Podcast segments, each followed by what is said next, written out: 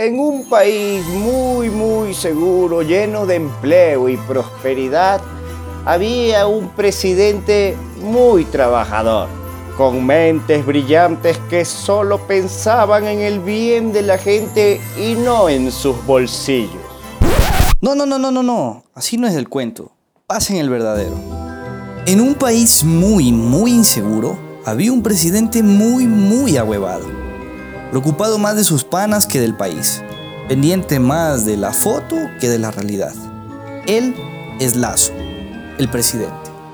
En la víspera de Navidad, Lazo el presidente se encontraba en su despacho, con la TV y la radio prendidas, varios periódicos en su escritorio y el celular en la mano, intentando asimilar las noticias que según él mostraban una realidad inexistente. Luego de revisar las cifras de su popularidad, el sueño lo venció y ahí tres fantasmas llegaron a su despacho. ¿Quiénes eran y a qué vinieron?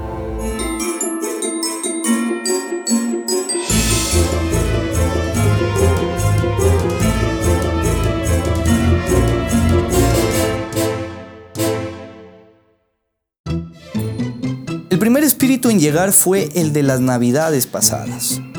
Este fantasma moreno, no, no el de WhatsApp, le hizo recordar sus días pasados y llevó a Lazo, presidente, a sus días de superministro, luego a su época de banquero y por último a su época de candidato.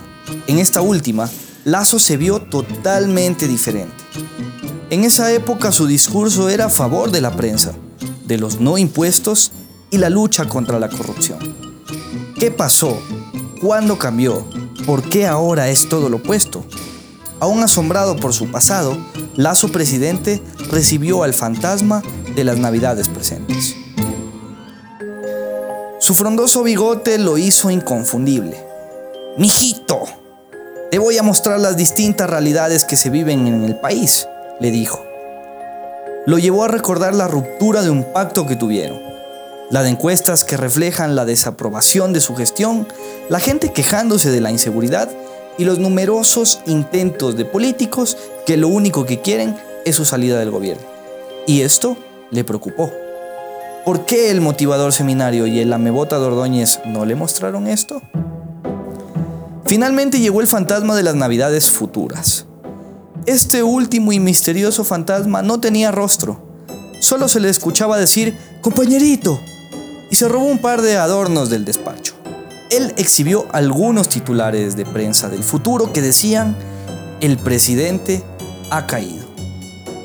Lo llevó al balcón de Carondelet y vio saludando feliz a Leonidas Tenía puesta la banda presidencial. Él había tomado el poder luego de derrocarlo.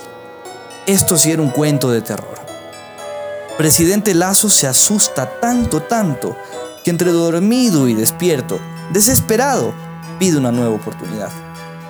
Se despertó y se prometió a sí mismo tratar de hacer un mejor gobierno, trabajar por la seguridad y dejar de quejarse de sus antecesores. ¿Lo cumplirá? El 2023 lo dirá.